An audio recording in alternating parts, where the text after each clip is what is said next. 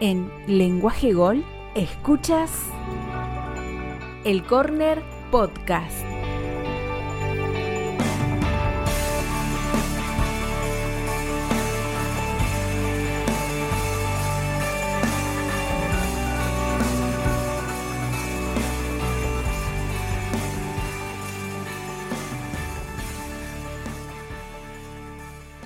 Hola, ¿qué tal? Aquí estamos en una nueva entrega del Corner Podcast para Lenguaje Gol. Hoy no escucharán la voz de Marce Ramírez dirigiendo y tampoco las voces de Coque, Raúl o Isma.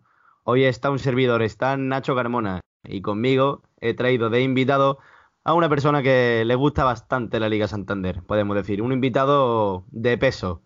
Conmigo tengo a Julio Portavales. Hola, Julito, ¿qué tal? Hola, muy buenas, Nacho, ¿qué tal? Pues muy bien, Julio, aquí vamos a repasar un poquito lo que ha sido la Liga Santander este fin de semana, ¿no? Pues sí, una Liga Santander que nos ha dejado una jornada muy interesante y que encima ha debutado el actual campeón. Pues sí, el vigente campeón debutó ayer contra la Real Sociedad en un partido que empató a cero y que más adelante repasaremos con un pequeño debate que hemos propuesto.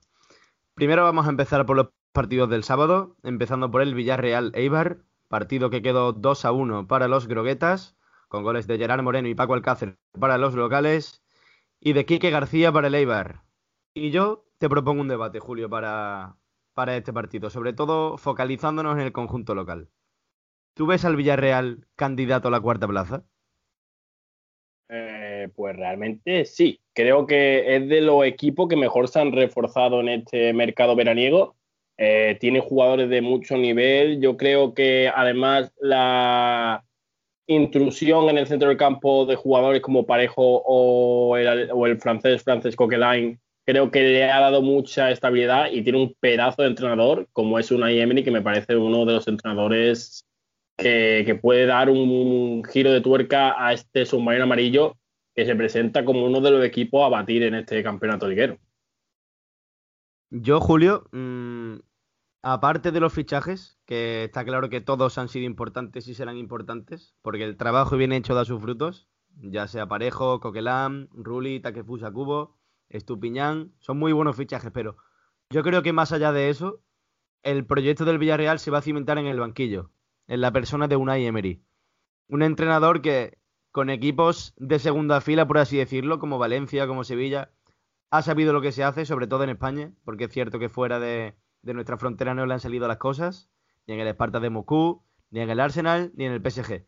Pero yo creo que Unai Emery puede ser lo que le falte al Villarreal para tocar metal por fin, para levantar un título que tantos años buenos y se le ha resistido. Así que yo, sinceramente, veo al Villarreal candidato a la cuarta plaza y, si me permites, te diría que incluso a levantar un título este año. Uf, un título lo veo una propuesta atrevida, pero hay que recordar que este Villarreal es, eh, por decirlo de alguna manera, eh, mitad de, Calleja. O sea, realmente este equipo tiene jugadores que el año pasado hicieron muy buena temporada, el caso de Gerard Moreno, quedan jugadores que vinieron en el mercado invernal como Paquito Alcácer, que es un delantero de los mejores que hay en España. Eh, la figura de Raúl Albiol, que fue muy importante el año pasado, o el crecimiento del propio Pau Torres, que ya está siendo titular con la selección española. Creo que este Villarreal de una Emery es un poco los resquicios que quedó del Villarreal de Calleja y, espero que nos pueda dar mucho, mucha alegría porque yo creo que un equipo importante y que en Europa League este año, que además tiene una plantilla yo creo que bastante amplia, eh, puede dar mucho que hablar. Yo estoy totalmente de acuerdo contigo, Julio. Yo creo que este Villarreal es también gracias a Calleja. Yo creo que la mitad de lo que se ha visto en las dos jornadas estas es gracias a Javier Calleja. Pero yo creo que una Emery puede aportar ese puntito de ADN ganador que le falta al Villarreal a lo mejor, ¿no? Porque bien sabemos que el Vasco ha ganado tres Europa League seguidas con el Sevilla, que ya llegó a una final con el Arsenal, que sabe lo que es jugar finales europeas con equipos y yo creo que es un ganador y, puede ser lo que le falte para dar ese salto al Villarreal. Pues sí, prácticamente de acuerdo. Sobre todo una Emery, un entrenador que, como tú bien has dicho, fuera de, la frontera española no ha tenido suerte. Eh, siempre recordaré, creo que ese fatídico partido en el Camp Nou eh, de octavos de final en el que queda eliminado tras ganar 4-0 en el Parque de los Príncipes y luego perder 1-6 con ese gol de Sergio Roberto tan, eh, bueno, tan polémico, ¿no? Y, al final creo que un entrenador que fuera de España no ha tenido suerte, no se han visto las cosas que a lo mejor se han visto en conjuntos españoles pero creo que es un entrenador mm, más que válido para un equipo de, talla mundial, diría yo. Y que es verdad que con equipos menos potentes, el caso de Villarreal, el caso del propio Valencia o el propio, el propio Sevilla, creo que lo ha podido hacer bien y me parece un entrenador que, que, si tiene una, una, plantilla que le acompañe es más que válido para conseguir hacer cosas importantes con el submarino amarillo. Y ya para cerrar este debate, Julio, mm, quiero dar una última valoración sobre, sobre Emery, que la verdad que es un técnico del que se puede hablar bastante. ¿eh?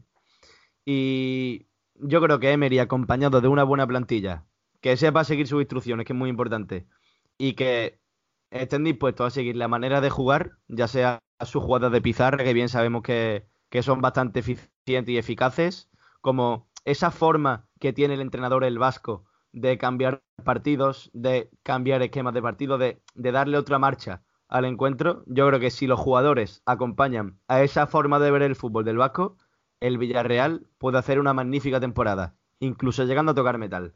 Y dicho esto, pasamos al siguiente encuentro, que es el Getafe Osasuna, partido que se llevaron los madrileños por un gol a cero, gol del incansable Jaime Mate, que, que bien conocemos de estas temporadas atrás. Y un Getafe que, por fin, por fin gana en la Liga Santander, que si no me equivoco, corrígeme si, si lo digo mal, Julio, no jugó la primera jornada, ¿no? Mm, correcto, no jugó la primera jornada por el tema de que había equipos, bueno, que no iban a jugar por competiciones europeas, el caso de Leche por el playoff, y le tocó al, al Getafe descansar en esa primera jornada, que tampoco descansó del todo, porque recuerdo que tuvo un partido de entrenamiento contra el Real Madrid en el que ganaron los blancos 6 pero es verdad que era el primer partido oficial. Pues sí. Y yendo al siguiente encuentro, que sé que este te va a gustar a ti, y te oh. voy a dejar explayarte porque te lo mereces. Oh. ¿Vale? Vamos al Celta Valencia. Partido que se llevaron los Celtarras por dos goles a uno, doblete de Iago Aspas, el incombustible, el niño de Vigo, para, para dejar los tres puntos en, en Galicia. Por el lado valenciano, marcó Maxi Gómez, el joven delantero, el joven ariete uruguayo del Valencia, que sigue dando muestras y señas de, lo buen delantero que es y que además le marcó a su ex equipo. Debate, debate propuesto para este partido, Julio. ¿Se consolida el proyecto de Oscar? Bueno, eh, el tema del Celta es un tema muy complejo de analizar creo que lo he dicho en muchas ocasiones, el Celta tiene un problema que es un problema de regularidad. El sábado el Celta tuvo algo que no tuvo la anterior jornada anterior y es que se notó que Jason Murillo volvía al equipo. O sea, un central de garantías que no eran ni Néstor ni Aidó y pudo demostrar lo que, lo que puede hacer esa defensa del Tiña. Aparte de eso, me gustó mucho el tema de, de Enremor, un tío muy abierto en banda, consiguiendo siempre uno contra uno. Estuvo también muy bien Nolito, Yago Aspas, eh, que si se consolida el proyecto, mm, yo creo que el proyecto se, consolidará perdón, eh, cuando consiga el, que para mí tiene que ser el objetivo del Celta, que es eh, ganar, perdón, jugar Europa la próxima temporada. Este equipo es de Europa League, fijo, para mí, en mi opinión. Creo que tiene un equipo hecho para jugar competición europea. Es una, es una plantilla larga, con jugadores muy habilidosos, eh, experiencia en selecciones nacionales e internacionales. Mm, para mí ese tiene que ser su objetivo y se consolidará cuando Oscar consiga que el Celta tenga esa regularidad que le ha faltado el año pasado y el inicio de esta. Y tú como Celtarra, Julito, que, sé que, te gusta mucho este equipo, que lo sigues muy de cerca, ¿cuál crees que son los puntos fuertes y los puntos débiles de, de Oscar García? Hombre, Oscar García, mm, creo que su punto fuerte, podríamos decir de alguna manera, es que es un eh, entrenador muy quisquilloso en el sentido de que siempre busca pulir los pequeños detalles, lo que tiene el Celta. Eh, lo veo que tiene una idea de juego bastante consolidada, que es jugar con el balón. Pocas veces va a ver al equipo de Oscar García tener eh, problemas atrás en el sentido de salida de bola y tal. Pero también pienso que no es un entrenador solvente. Me explico en este sentido. No es un entrenador solvente porque le falta lo que le falta a los grandes entrenadores, que es saber cambiar en mitad de un partido, saber cambiar en mitad de un partido la situación que, requiere o cómo te está pidiendo el encuentro en ese momento. Mm, es verdad que ayer, el, perdón, el sábado el Celta hace un buen partido en contra el Valencia. Es verdad que el equipo jugó bien, pero por ejemplo el partido de Eibar en Ipurúa el equipo no estuvo bien y Oscar no supo cómo, cómo cambiar la situación. Así que yo creo que ese es el punto más débil de Oscar, que es que no sabe cambiar un partido a mitad del mismo. Y cerrando el tema del Celta, Julio, mm, vamos a analizar un poco la situación reciente y futura inmediata del Valencia Club de Fútbol, que a mí personalmente, como aficionado del fútbol español que soy, me preocupa. Vale, quiero preguntarte, luego te daré mi valoración, pero quiero preguntarte cuáles son tus sensaciones de esta Valencia de cara a esta temporada y a un futuro inmediato ¿Y, cómo lo ves? Bueno, el Valencia obviamente está sumergido en un problema institucional grave, ¿no? Eh, que se vayan jugadores tan importantes que fueron la temporada pasada como Rodrigo, Parejo, Coquelin, incluso estaba a punto de llegar el Paulista. Al final yo creo que, que tres de los jugadores más importantes que se vayan y que solo hayas conseguido recaudar unos 50 millones de euros aproximadamente, dice mucho de la situación en la que está el Valencia. Creo que no tiene tan buena plantilla como en años anteriores. Creo que la situación es un poco distinta, pero sí que tiene un pedazo de entrenador como es Javi Gracia, que ya lo vimos en el Málaga. Es un entrenador que de poco saca maravillas y es un tío que le gusta mucho la cantera, que apoya mucho a los jóvenes. Así que realmente mm, espero que el Valencia consiga solventar esta situación, porque como gente que amamos el fútbol y nos gusta la Liga Española, una liga sin el Valencia no la podemos concebir. Pero es eso, al final yo creo que lo importante va a ser que intente salvar esta temporada como pueda y ya la temporada siguiente veremos. A mí el tema Valencia es un tema que me parece, al igual que el tema Emery, mmm, que bastante que hablar. Yo creo que el Valencia, dentro de poco, si no ha entrado ya, le va a tocar pasar una larga travesía en el desierto. Y si hay un oasis en ese desierto, eh, eh, que no lo sabemos todavía con certeza, pero en caso de que hubiera, se llamaría Javi Gracia. Yo creo que las cosas se han hecho muy mal en los despachos. Yo desde, desde Altani en el Málaga no recordaba una cosa igual. Y, y hombre, yo creo que, que vender a tus estrellas, a tu capitán, a tu estandarte, como parejo, gratis, a Coquelin por 8 millones, dejando salir a los pesos pesados y que suenen nombres para reforzar el equipo, como por ejemplo Romanzo Zulia, nombres que son impensables para el Valencia Club de Fútbol. Yo creo que estando estudiando un proyecto que parecía el año pasado, cuando empezó la temporada con Marcelino, interesante, y lo peor es que están destruyendo un sentimiento, Julio. Hombre, sí, bueno, al final yo creo que las cosas se han hecho mal y yo creo que como todo, como todo lo que pasa en el mundo del fútbol, hay un detonante y el detonante es que esta temporada el Valencia no se clasificó para Europa, eh, jugó Champions, invirtió mucho en ese equipo de Champions, las cosas no salieron como estaban planeadas, al final el equipo pues no consiguió llegar lejos a las competiciones europeas, el equipo también y la liga se sumergió, se sumergió en una grave crisis económica con el tema del COVID yo creo que, es el detonante de todo lo que ha pasado y de todo lo mal que ha pasado, porque el tema de Peter Lin a frente del Valencia ha tenido muchos episodios. Es decir, ha habido problemas institucionales con otros pesos pesados de, la institución del Valencia, incluso con los propios socios. El tema del campo nuevo que iba a hacer el Valencia, el nuevo Mestalla, que al final tiene pinta de que está un poco parado. Y, y me recuerda lo que tú decías, situación un poco del Málaga, ¿no? Al final Peter Lin está aislado en su burbuja y a saber cómo, cómo reacciona ante esta situación. Esperemos que el Valencia sepa cómo salir de aquí, pero como tú dices, eh, tiene pinta de que le va a tocar vivir unos años un poco negros al conjunto Che. Yo desde el descenso del Valencia no Lin. La época de Valencia y yo, sinceramente, ¿vale? No sé si lo sabe Julio, pero aquí en el corner nos gustan chicos. Y yo voy a dar mi pronóstico del Valencia a final de temporada con matices. Y yo creo que el Valencia mm, no se va a acabar clasificando a Europa, pero no lo voy imposible. No lo voy imposible porque, aparte del gran técnico que tienen en el banquillo, tienen jugadores que pueden tirar del carro como Masi Gómez. Si recuperan a Gonzalo Guedes, al que fue hace tres temporadas, también veo que el Valencia puede dar un pasito al frente. Daniel Vaz, que está cogiendo galones.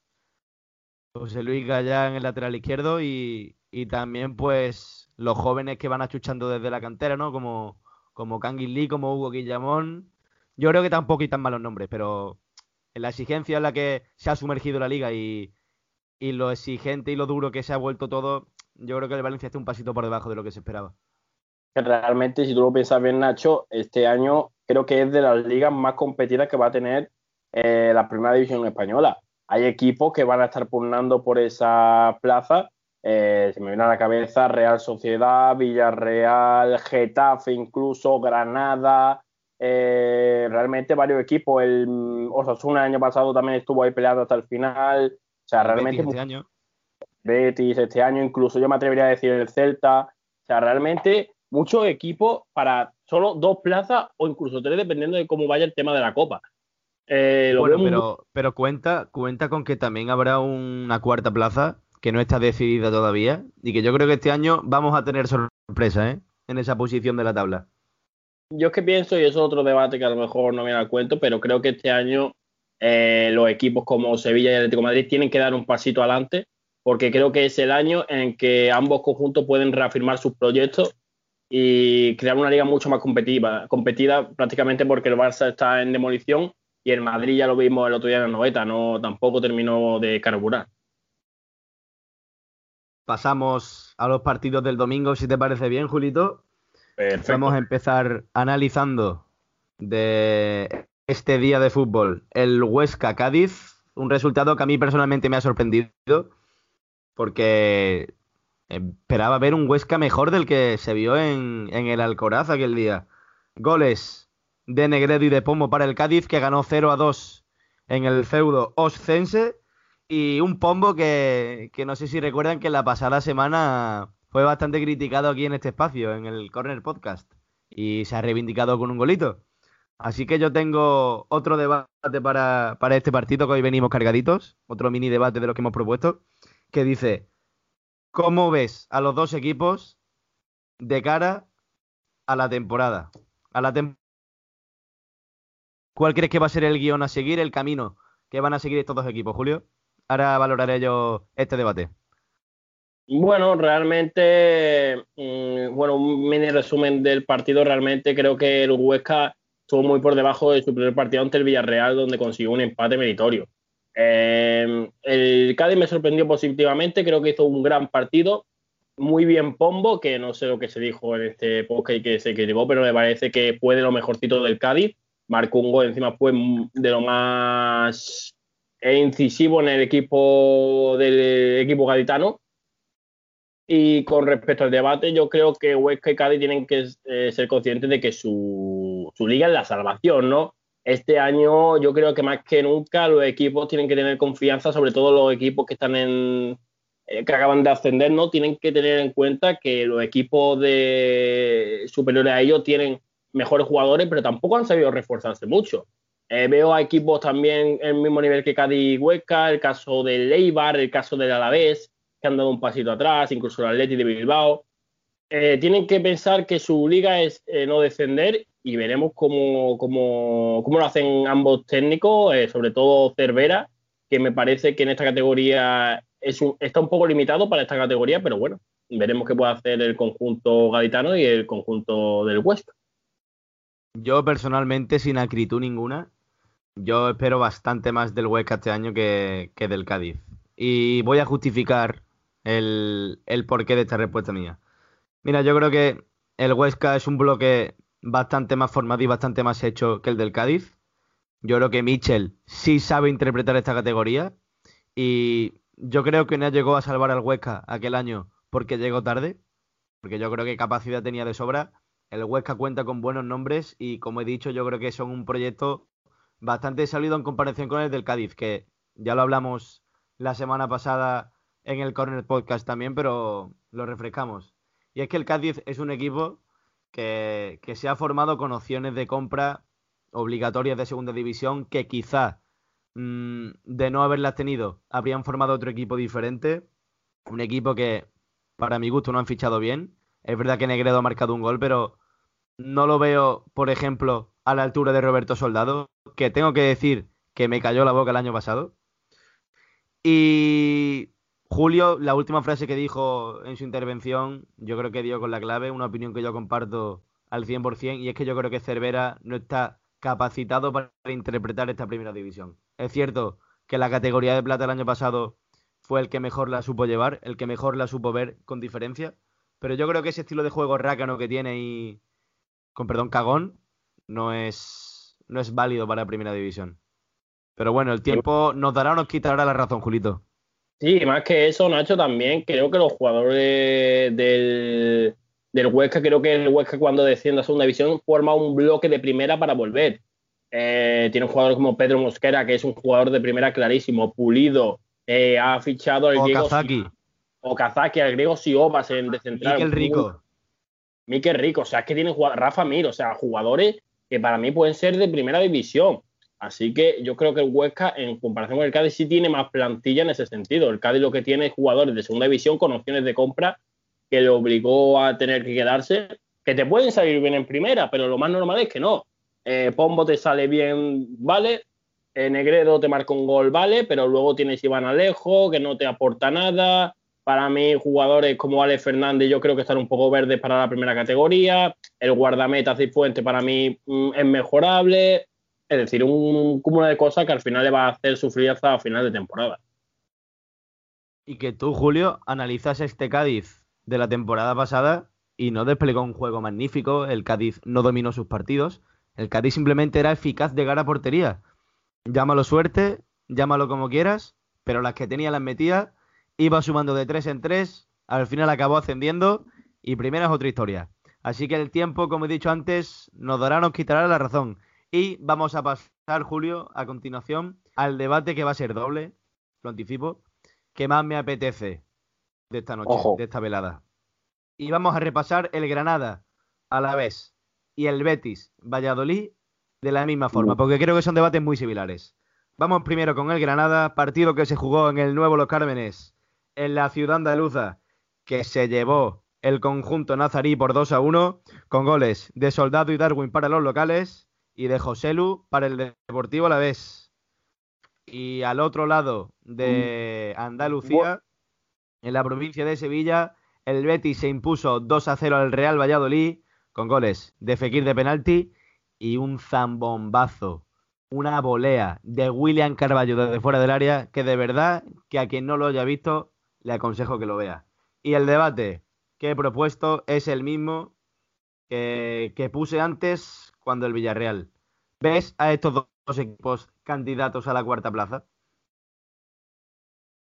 Bueno, mm, mm, es que yo mm, sé que a Nacho no le va a gustar mi opinión, pero yo creo que el Betis no está para, para Champions esta temporada. Y me explico, tiene jugadores buenos. A mí el Betis me parece que tiene jugadores muy buenos, pero eh, soy de los que piensa y soy de la parte más crítica con el conjunto bético de que hay que exigirle un poco más a algunos jugadores. Eh, no el caso de Carales, que no hay que exigirle tanto porque yo creo que está haciendo un gran nivel, no el caso de Joaquín, que también deja buen nivel, William Carballo Guido creo que bien, pero yo, por ejemplo, soy de los que piensa que Nabil Fekir tiene que dar un pasito adelante, eh, el Panda tiene que dar otro pasito adelante. El Panda tiene que dar 10, no uno. Sí, bueno, pero he dicho uno para que no te cabre Nacho Garmona, que si no luego, luego duermo en la caseta. Eh, eh, y, yo al, Granada sí lo veo un equipo mucho más hecho. Eh, no tiene tanto nombre como puede tener el Real Betis Balompié, no tiene tantas individualidades, pero sí como bloque lo veo un bloque muy sólido. Eh, creo que el partido ante, ante el Alavés creo que lo deja claro porque realmente el equipo fue muy superior, lo que pasa es que luego le costó anotar. me gustó mucho Darwin, creo que estamos viendo, estamos recuperando ese Darwin de las primeras jornadas con el Granada y de la, y de la temporada de segunda. Creo que está empezando a, dar nivel en primera y eso es importante. me gustó mucho Yangel Herrera, me gustó mucho Montoro, me gustó mucho varios jugadores soldados, que de hecho creo que esta, esta si me permite la, intromisión, Nacho, creo que estamos ante la, jornada de los zarras, ¿no? Porque eh, si tú te pones a analizar, eh, marcaron muchos delanteros españoles, marcó Negredo, marcó Soldado, marcó Gerard Moreno, marcó Paco Alcácer, marcó dos Yago Aspas, o sea, al final una cantidad de, delanteros españoles y, es curioso, ¿no? Porque no suele pasar. Pues sí, Julio, yo la verdad que el Granada me está sorprendiendo muy gratamente. Yo pensaba que iban a pasar apuros esta temporada y aunque el pensamiento no se me ha ido del todo, creo que está mostrando una cara diferente a la que yo esperaba antes de que empezara la jornada 1 pero bueno, yo creo que también habrá que verlos cuando empiecen a jugar las competiciones europeas, cuando se vean dentro de tres competiciones. Y ya lo dije en programas anteriores aquí en el Corner que cuando el Granada el año pasado empezó a pasar rondas de copa y se plantó en semifinales, fue cuando dio ese bajón de nivel. Ya después del confinamiento, solo con una competición y, y centrándose en liga, pues el equipo fue para arriba de nuevo, pero habrá que verlo. De todas formas, el Granada bloque bastante sólido esta temporada. Mm, pensaba que iban a sufrir más con la baja de Carlos Fernández, pero, pero se ve que no. Se ve que no, se ve que, que Soldado se la está apañando bien arriba. Y, es un equipo que me parece bastante atractivo de ver, bastante infravalorado también. Y que, muy a mi pesar, porque me ha callado la boca, creo que, que va a dar espectáculo este año y que espero que esté arriba, como andaluces que somos, Julio. Y hablando un poquito del Betis, que aquí sí que me voy a desabrochar yo un poco el cinturón, ¿vale? Si me permite, Julio. Te lo permito. El Betis, pues eh, yo creo que la cara que ha mostrado en este partido ha sido diferente a la que mostró en el partido en Mendizorroza. Para mí a mejor. Un equipo que se le ve sólido, que se le ve con una actitud ganadora que yo hacía años que no veía, sinceramente. Y yo creo que esa actitud ganadora viene desde el banquillo, desde una persona que se llama Manuel Pellegrini y desde la portería, desde otro chileno que se llama Claudio Bravo. Que si ves el programa de Movistar La Liga, creo, el día después, hay como una parte de dos minutos en la que enfocan a Claudio Bravo dando órdenes, colocando el equipo, ordenando los suyos. Un líder, un líder nato. Y, yo creo que la solidez y la actitud que ha mostrado el Betis en estos dos partidos viene desde la línea de atrás, pero sobre todo, sobre todo, desde la línea del centro del campo con el doble pivote que han formado William Carballo y Guido Rodríguez. Yo creo que es lo que más equilibrio le ha dado el equipo. Y fíjate, Julio, que sin una delantera goleadora, el equipo pudo hacer el tercero contra el Valladolid y no lo hizo. Mm, hablando ya un poco del futuro, mm, no me quiero anticipar, no voy a decir que el Betis vaya a conseguir la cuarta plaza porque todavía pronto sabemos cómo es esto y más, aún cómo es el Betis, que es un equipo capaz de todo, de lo mejor y de lo peor. La mayoría de las veces de lo peor, desgraciadamente para mí. pero, pero yo creo que si la cosa sigue así, sí, sí se puede soñar con algún objetivo a lo mejor impensable al principio de temporada, ¿no? Pero bueno, en la jornada 2 todavía pronto para opinar y, y habrá que ir poquito a poco. Yo es que Nacho, sinceramente, del tema del Betis, creo que no le va a dar para Champions, no porque el Betis tenga mal equipo, sino porque es que yo creo que realmente eh, no lo veo. La competencia muy alta este año en la liga. Claro, realmente, o sea, yo, eh, como jugó el Celta el otro día, a mí me fascinó realmente. Y Betis y Celta son equipos que yo creo que al final le ha fallado esto el año pasado, que era la regularidad, ¿no? Tú veías aquí partidos del Betis muy buenos y partidos del Betis muy malos. O veías partidos del Celta muy buenos y partidos del Celta que no daban un pase. yo creo, Julio, que este año no puedes comparar ni al Betis ni al Celta del año pasado. No puedes comparar las dos temporadas porque yo creo que las caras que se están viendo son totalmente diferentes. Claro, pero realmente, Nacho, bueno, al final lo, estamos viendo, ¿no? El Betis segundo, el Celta cuarto, pero yo creo que es que todavía no entra en acción las competencias más, más duras, que son Sevilla, que son Atlético Madrid, eh, al final yo creo que equipos como el Villarreal todavía tienen que crecer mucho más en la competición. Eh, obviamente el Betis y el Celta también tendrán que crecer, pero es que vienen equipos muy bien formados. A lo mejor los nuevos, a lo mejor premia, premia o prima, mejor dicho, en la competición el, bloque, me refiero el bloque a un proyecto que esté consagrado, no por ejemplo proyectos como los del Betis o del Celta, que yo los veo ahora mismo un poco en pañales en el sentido de que hay equipos mucho más consolidados, el caso de Granada, el caso de Sevilla o el caso de la propia Real Sociedad. Pues sí, son tres proyectos también a tener en cuenta. Yo eh, estoy deseando poder hablar ya en este programa del Sevilla, del Barcelona, del Atlético de Madrid, que seguro que dan también muchísimo de lo que hablar. Y para acabar, para cerrar, Julito, vamos a hablar de un triste 0-0 entre Real Sociedad y Real Madrid, en el que no hubo ningún gol y en el que debutó un, un joven llamado Marvin, de origen coreano del sur y nigeriano, un doble nacionalidad bastante extraña. Y bueno, incluso triple nacionalidad, porque también podría jugar con España, porque nació aquí. O sea, eh, su padre era de. Perdón. No, lo que tú estabas diciendo, que la madre era subcoreana, el padre africano, ¿no? Al final le sale la tercera nacionalidad española, así que, vamos, tienes por, por dónde elegir. Y como mini debate para este partido, que será una cosa breve, he planteado que, que, cómo afectará este resultado a ambos proyectos, ¿no? Porque la Real Sociedad viene de empatar dos partidos seguidos. Yo creo que ellos esperaban quizá algo más. Es verdad que sacar un punto contra el Real Madrid no está nada mal, pero quizás esperaban algo más ellos. Y el Madrid empezar empatando quizá les deja un sabor agridulce, ¿no? En la boca. ¿Tú cómo lo ves, Julito? Bueno, yo es que este año pienso que, como no ha habido apenas pretemporada para los equipos Champions, realmente Barcelona, Atlético Madrid, Sevilla no han tenido tiempo para preparar el proyecto es normal que al principio haya mucho más problemas. Además, eh, jugar en la noeta contra Real, con todo lo que conlleva, eh, no es fácil. También te digo, creo que el Madrid no supo cómo encarar diente a la Real Sociedad, igual que al revés, creo que los dos equipos se anularon bastante bien. Y, bueno, mm, creo que en el del Real Madrid no va a haber problema, porque al final yo creo que va a seguir la misma línea que el año pasado, que era eh, portería cero e intentar nosotros marcar el gol de la victoria.